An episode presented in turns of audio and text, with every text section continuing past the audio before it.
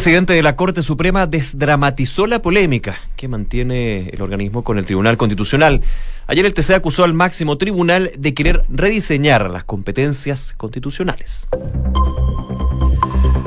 Una en punto, ¿cómo están? Bienvenidos. Día miércoles ya, Revisamos las principales informaciones aquí en Noticias en Duna con lo que podríamos catalogar de un día completamente abochornado aquí en la capital, porque el calor está presente, las nubes también bueno, se lo habíamos adelantado, va a ser una semana de altas temperaturas. De hecho, hay eh, alerta temprana preventiva por parte de la ONEMI desde eh, lo que es la región de Coquimbo, también la zona centro y algo de la zona centro-sur, pero más bien enfocado en el norte y centro del país. De hecho, hoy ya el pronóstico del tiempo dice que con Barbalá y Vicuña van a llegar a los 37 grados. Estamos a 9 de octubre, ¿o no, Kiki Yabar? Se siente el calor, ¿eh? Se siente harto. Sí, pero con y con mañanas, de hecho, a las 10 de la mañana, 20 grados. Así es. Ahora, de hecho, te voy a contar al tiro en que estamos. Estamos actualmente en 28 grados. Ayer 8 de la noche, 26 grados. Sí, yo me, me estaba yendo a la casa después de, de, las labores terminadas del día y me subo. Y en el termómetro del auto, 26, 27 grados. Dije, ¿qué está pasando acá? Bueno, pero es que no estamos acostumbrados al cambio. Esto es solamente por esta semana, ojo. Pero ya el fin de semana debería empezar a bajar la temperatura. Ya les comentábamos, el día de hoy se esperan eh, cerca de 29, 30 grados. Cielos nublados perdón, 34 grados se espera. Ahora en estos minutos hay 29 grados. Me acaba de actualizar la información de la Dirección Meteorológica de Chile. Vamos viendo también qué pasa con el resto del país. Evidentemente una ola de calor que ha estado presente en algunos sectores. Por ejemplo, Valparaíso siento que es costa, va a estar igual con una temperatura alta para la fecha, 27 ¿eh? grados la máxima con cielos nublados, ocasionalmente nubosidad parcial durante la tarde. Vamos a Concepción, donde nos escuchan en 90.1, una máxima de 18 grados con algo de nubes, pero un poquito de sol. Y en Puerto Montt, donde nos acompañan en el 99.7 vamos a estar con una temperatura que lo tengo 14 grados la máxima con algo de chubascos durante la noche. Así que atentos con eso. ¿ah? Pero eh, ojo entonces con esta situación. Ayer, por ejemplo, eh, esta combinación de elementos por el tiempo tuvo, eh, un, tuvo varios problemas, especialmente en el sector de Curauma, en Valparaíso. ¿ah? Un incendio que estuvo a solo 10 metros de llegar a un sector de condominio. Finalmente se logró controlar y erradicar el fuego, pero va a ser parte de la pauta a considerar para los próximos meses. ¿ah? Esta eh, temporada de incendios forestales que cada año se anticipa se empieza antes, podríamos decir, y eh, nos obliga a estar muy atentos. Por último, vamos a las calles de Santiago a esta hora. ¿Qué es lo que nos dice la voz del Ministerio de Transporte? Camión detenido en General Velázquez al sur en el sector de Portales, ocupando la pista derecha. Esto es información que entrega la cuenta de Twitter de Autopista Central. Además, semáforo apagado en Pedro Aguirre Cerda con camino a.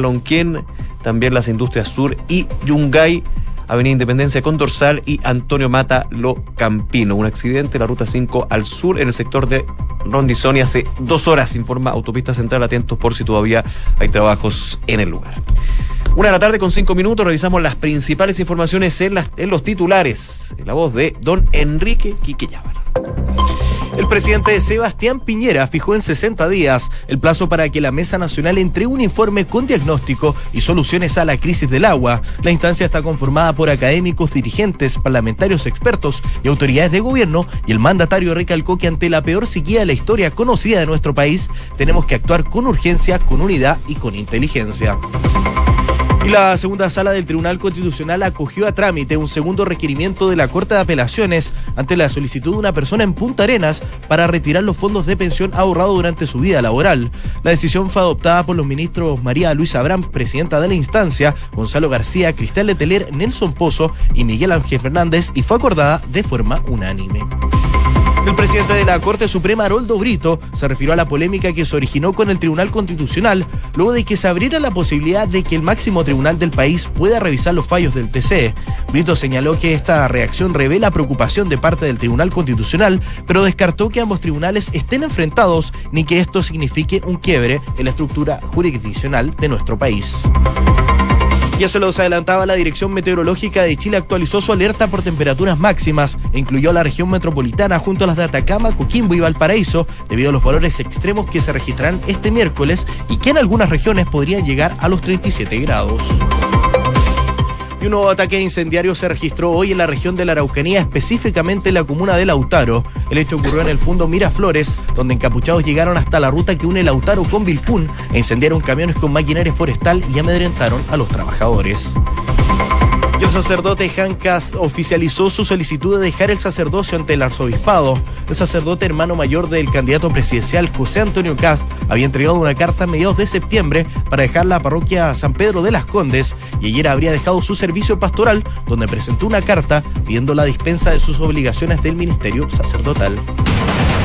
Y en noticias del mundo, el presidente turco Recep Tayyip Erdogan anunció hoy el inicio de la operación militar turca en Siria contra la milicia kurda de la Unidad de Protección del Pueblo, grupo apoyado por países occidentales pero perseguido por Ankara.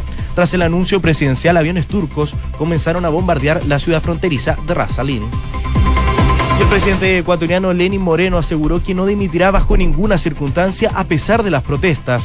El mandatario estimó que ya hay cerca de 700 detenidos relacionados con actos delincuenciales en todo el país. Insistió en que el traslado de la capital de Guayaquil tiene como principal motivo ejercer sus funciones con mayor facilidad. El presidente de Estados Unidos, Donald Trump, se negó a cooperar con la investigación sobre el escándalo de las presiones a Ucrania. El mandatario envió una carta de ocho páginas a la cúpula de la oposición en el Congreso, atacando las indicaciones de los demócratas. La presidenta de la Cámara de Representantes, Nancy Pelosi, advirtió que se está cometiendo obstrucción. Italia aprobó convertir su parlamento en uno de los más reducidos de la Unión Europea. Los partidos del gobierno y la oposición acordaron disminuir en 345 el número de miembros en ambas cámaras menos dos personas murieron en la zona este de Alemania luego de que se registrara un tiroteo en la ciudad de Halle. El ataque ocurrió en las cercanías de una sinagoga y la policía informó que hay un detenido. En noticias del deporte, lamentablemente, Cristian Garín se despidió del Master 1000 de Shanghái en segunda ronda. El chileno cayó ante Mateo Barretini por parciales de 6-3 y 6-3 el joven delantero Niklas Castro no podrá debutar por la selección chilena. Según explicó el gerente de selecciones Ian McKibben, el jugador nacional no tiene todavía su tramitación al día para tener pasaporte chileno, pero indicó que Reinaldo Rueda citó al delantero solo para conocer su nivel y poder citarlo nuevamente en una próxima convocatoria. Muchas gracias, Quique. Una de la tarde con nueve minutos.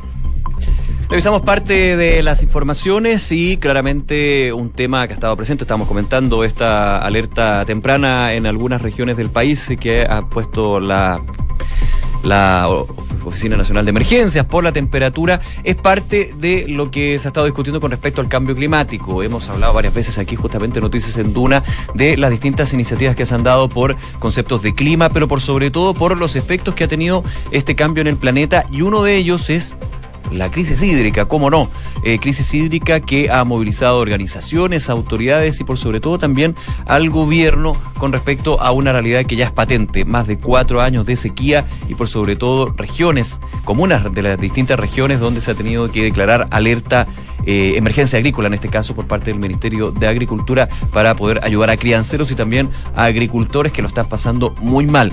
Obviamente, eh, una de las preocupaciones también existentes es si de aquí al mediano plazo se podrá garantizar el eh, abastecimiento de agua potable para el consumo humano. Son varios temas que están ahí presentes y han sido tomados por el presidente Sebastián Piñera, quien ha hablado de un terremoto silencioso, que es esta crisis hídrica y que se necesitan medidas a corto, mediano y largo plazo para solucionar esta situación. Es por eso que el día de hoy el mandatario eh, presentó a la Mesa Nacional de agua para enfrentar esta crisis hídrica. Es una mesa que está compuesta por 27 integrantes y que ya tiene plazos. De hecho, se va a reunir todos los lunes a las 6 de la tarde en el Palacio de la Moneda para compartir visiones, miradas y por sobre todo también medidas que se tendrán que tomar en los distintos plazos para justamente poder enfrentar esta crisis hídrica, desde lo que es reutilizar el agua, por ejemplo, aguas servidas, aguas grises, poder reutilizarlas para lo que es el consumo agrícola, también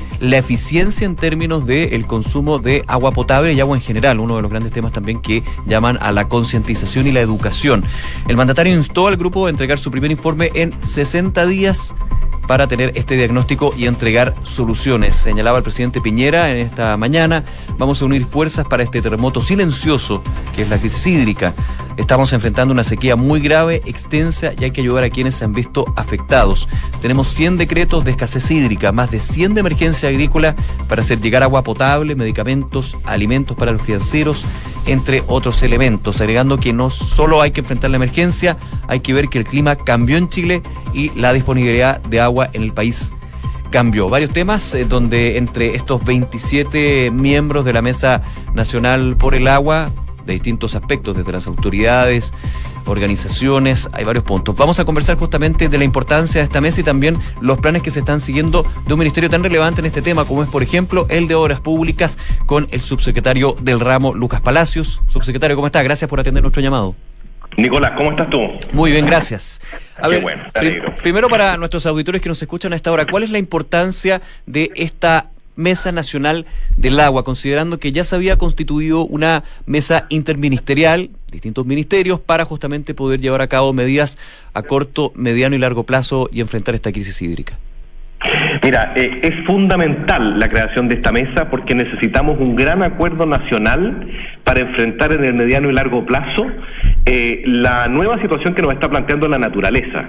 Tenemos que adaptarnos al cambio climático, está avanzando el desierto desde el norte, eh, el clima cambió y esto llegó para quedarse, ya no hay ninguna duda de, aquello, y, y se han generado dos instancias. Una instancia Nicolás, para poder abordar la emergencia, porque la gente está sufriendo los efectos de la sequía hoy. Esa es una mesa que ya está constituida, lleva varias reuniones, me toca presidirla, participan distintos ministerios, municipios, distintas instituciones y tenemos una coordinación específica para poder atender a las personas que se vean afectadas hoy y en los próximos meses. Ese es para atender eh, a la emergencia con medidas eh, el día de hoy, a corto plazo, digamos. Eso es para atender Ahí me dicen que se oye mejor ahí. Sí, perfecto, se perfecto. Eso es para atender eh, las medidas de corto plazo. Eso es para atender la emergencia porque el Estado tiene prerrogativas legales para poder eh, ejecutar recursos y entregarle ayuda a las personas hoy. Pero como tenemos tantas personas que están afectadas hoy en día porque eh, se, ha manifestado con mayor fuerza la sequía desde Atacama hasta, hasta la Araucanía ahora.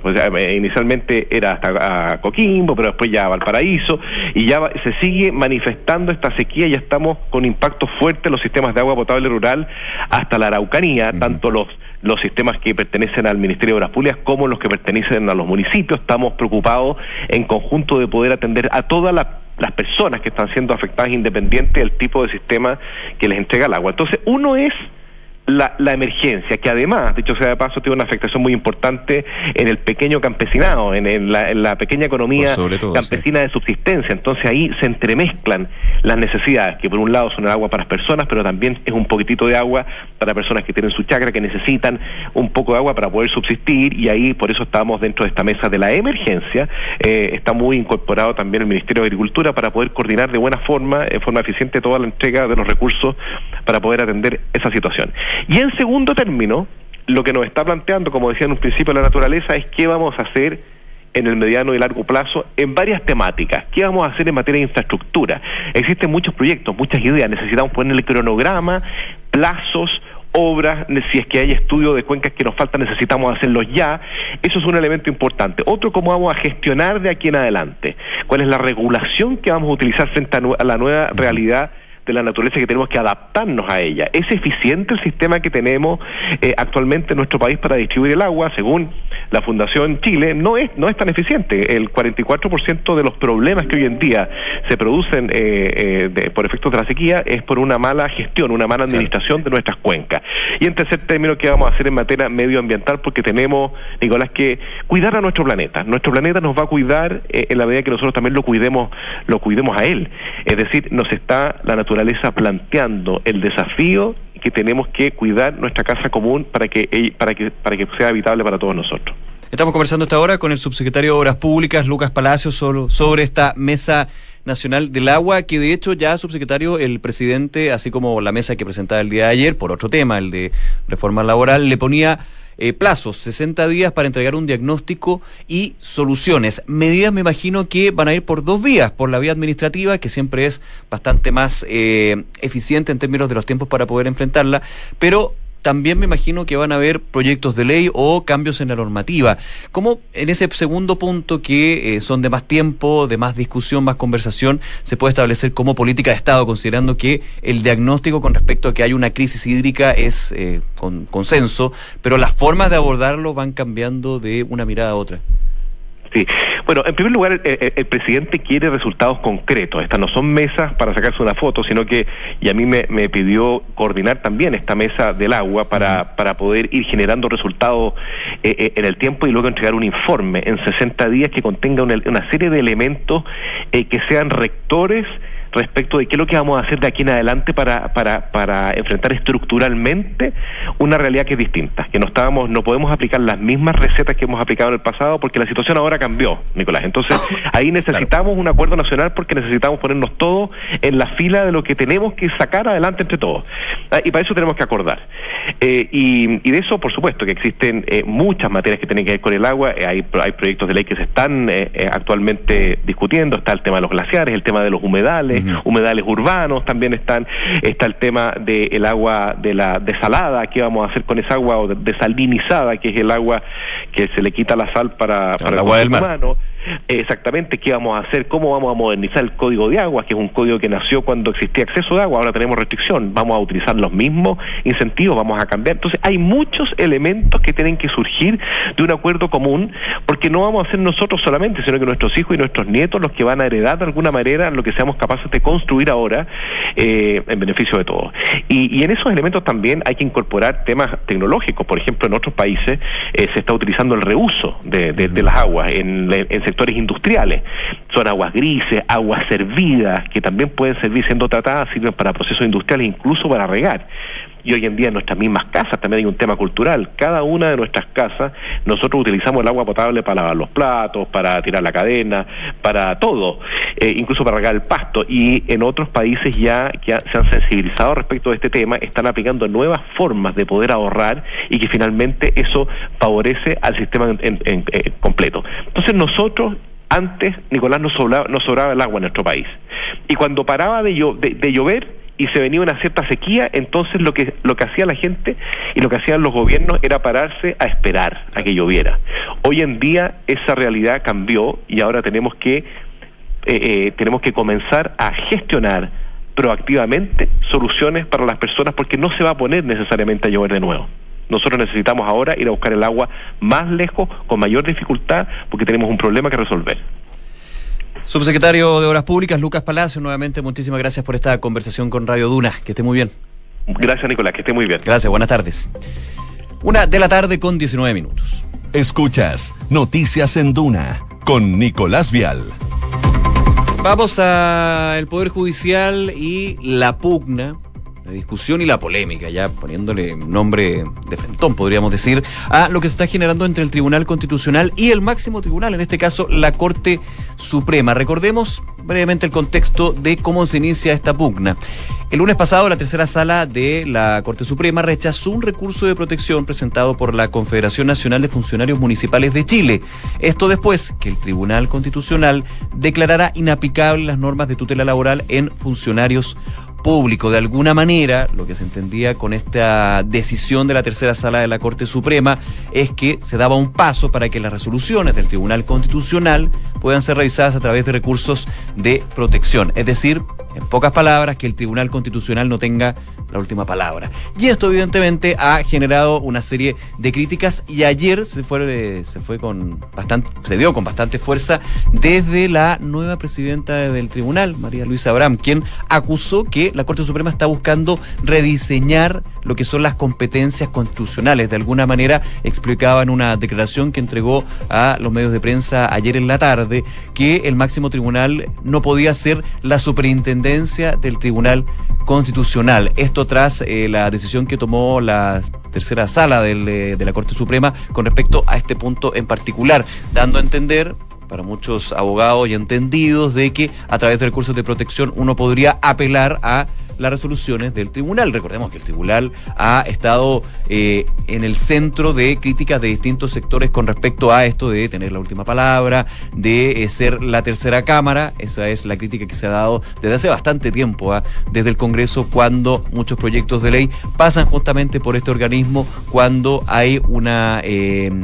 Se alega que son inconstitucionales las normativas o artículos y proyectos completos que están. Por ejemplo, recordemos lo que sucede con el proyecto de 40 horas de la diputada Camila Vallejos, 40 eh, horas eh, semanales de trabajo, que ya el gobierno ha señalado que es inconstitucional y que tiene la opción de llegar justamente a este tribunal. Pero aquí se abre una puerta y el día de hoy eh, también hubo declaraciones de, así como hubo de la presidenta del tribunal, también del presidente de la Corte Suprema. Estamos hablando de Haroldo Brito, que justamente se refirió a esta polémica que se genera entre los dos órganos del Poder Judicial de nuestro país. Él dice, el problema consiste en una resolución de una de las salas de esta Corte y eso es todo lo que hay apunta a que no es de la Corte Suprema en su completo institucional, sino de una de sus salas. No significa, dice Roldo Brito, que la Corte como tribunal, comprometiéndose completamente en el tema, haya tomado una decisión que afecta al Tribunal Constitucional. Es un asunto particular que ha sido resuelto de la manera que ustedes conocen. Agrega también, la forma que surge la decisión es la usual, es una causa más, con una trascendencia muy particular, desde luego, pero es un asunto jurisdiccional en una de las tantas más que se resuelve en este tribunal. Desdramatiza el presidente de la Corte Suprema esta polémica con el Tribunal Constitucional, señala, no es la opinión institucional de que se puedan presentar recursos de protección para poder anular o revertir una decisión del, del TC, pero evidentemente ya la guerra de declaraciones desde eh, la nueva presidenta del TC, María Luisa Aram, se generó el día de ayer. Y faltaba otro actor, obviamente en una discusión que va a seguir desde el punto de vista jurídico propiamente tal, hay visiones eh, distintas al respecto, también desde el punto de vista institucional, recordemos eh, en ese punto agregar otro elemento, el gobierno está preparando reformas institucionales y entre ellas está justamente al TC, al Tribunal Constitucional. No solamente, eso es lo que se sabe hasta el minuto, en la designación de sus ministros y ministras, sino también en lo que son sus potestades y competencias. Estuvo durante la mañana también en el Congreso el ministro de Justicia, Ana Larraín. Se le preguntó por el tema, evidentemente, qué opina el Ejecutivo, el Gobierno sobre esta pelea que se da entre el TC y el máximo tribunal, la Corte Suprema, y dijo que el gobierno llamaba a entenderse a la Corte Suprema y al Tribunal Constitucional. El ministro Larraín sostuvo que se trata de un tema grave y que preocupa y que se reserva derecho a cambios normativos para soluciones permanentes vía reformas constitucionales, por ese último punto que señalábamos, porque se están preparando eh, reformas institucionales luego de las reformas estructurales que hablaba el gobierno y entre ellas también aparece el Tribunal Constitucional, pero también, ojo, ah, podrían haber con el Poder Judicial en su completo, designación de fiscales desde el Ministerio Público, pero podrían haber novedades también con lo que sucede con los juzgados de garantía o también la Corte Suprema. Hay que ver qué va a suceder, por eso toma distancia, pero llama al entendimiento del ministro de Justicia a esta pugna que se sucede entre el TC y la Corte Suprema, que por supuesto vamos a estar siguiendo muy de cerca con todo el análisis, evidentemente, aquí en Duna y en Duna Duna.cl. Una con 24. Escuchas Noticias en Duna con Nicolás Vial.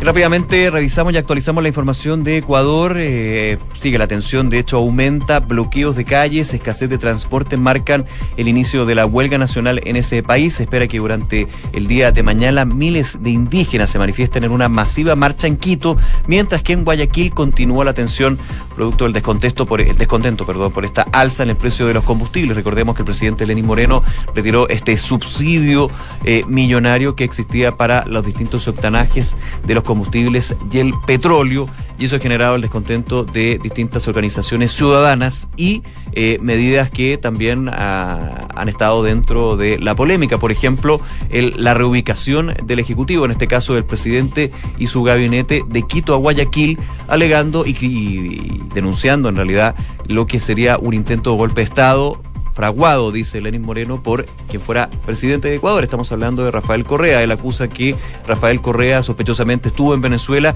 y que estaría fraguando este eh, golpe de Estado en Ecuador junto al presidente de Venezuela, Nicolás Maduro, algo que ha sido descartado el día ayer desde Bélgica por el ex mandatario ecuatoriano. Sigue entonces esta huelga nacional que ya se ha llamado en los distintos sectores a primeras horas de este miércoles. De hecho, manifestantes cortaron una parte de la avenida 10 de agosto, centro de concentración para el inicio de la marcha con destino al centro histórico de Quito, donde se encuentra el Palacio Presidencial de Carón de Leta. Así que sigue bastante complejo el escenario en Ecuador. En el regional hay varias eh, preocupaciones también, pero lo que ha sido eh, las últimas noticias eh, de este país, evidentemente hay preocupación. Recordemos también lo que fue la conferencia de prensa del presidente Lenín Moreno, acompañado de las fuerzas militares, las fuerzas de orden, para alguna manera mostrar que hay una acompañamiento al Ejecutivo, pero las distintas recriminaciones por lo que evidentemente pasa cuando hay eliminación de subsidios, afecta el bolsillo, preocupa a las personas y hay una crisis social que también hay que verla desde la historia, una crisis económica que se va arrastrando desde hace bastante, bastante tiempo, pero que también tiene una beta política relevante. Así que atentos, por supuesto, también aquí en Duna a lo que sucede con esta tensión que va creciendo en Ecuador. Una de la tarde con 26 minutos, minuto de revisar las principales informaciones en los titulares. El presidente Sebastián Piñera fijó en 60 días el plazo para que la Mesa Nacional entregue un informe con diagnóstico y soluciones a la crisis del agua. La instancia está conformada por académicos, dirigentes, parlamentarios, expertos y autoridades de gobierno el mandatario recalcó que ante la peor sequía de la historia conocida de nuestro país, tenemos que actuar con urgencia, con unidad y con inteligencia la segunda sala del Tribunal Constitucional acogió a trámite un segundo requerimiento de la Corte de Apelaciones ante la solicitud de una persona de Punta Arenas para retirar los fondos de pensión ahorrados durante su vida laboral. La decisión fue adoptada por los ministros María Luisa Abraham, presidenta del TC, Gonzalo García, Cristel Letelier, Nelson Pozo y Miguel Ángel Fernández y fue acordada de manera unánime. El presidente de la Corte Suprema, Haroldo Brito, se refirió a la polémica que se originó con el Tribunal Constitucional luego de que se abriera la posibilidad de que el máximo tribunal del país pueda revisar los fallos del TC. Brito señaló que esta reacción revela preocupación del TC, pero descartó que ambos tribunales estén enfrentados ni que esto signifique un quiebre en la estructura jurisdiccional de nuestro país.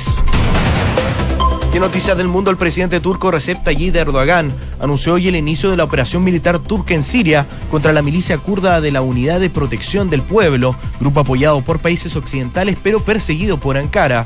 Tras el anuncio presidencial, aviones turcos comenzaron a bombardear la ciudad fronteriza de Rasalín.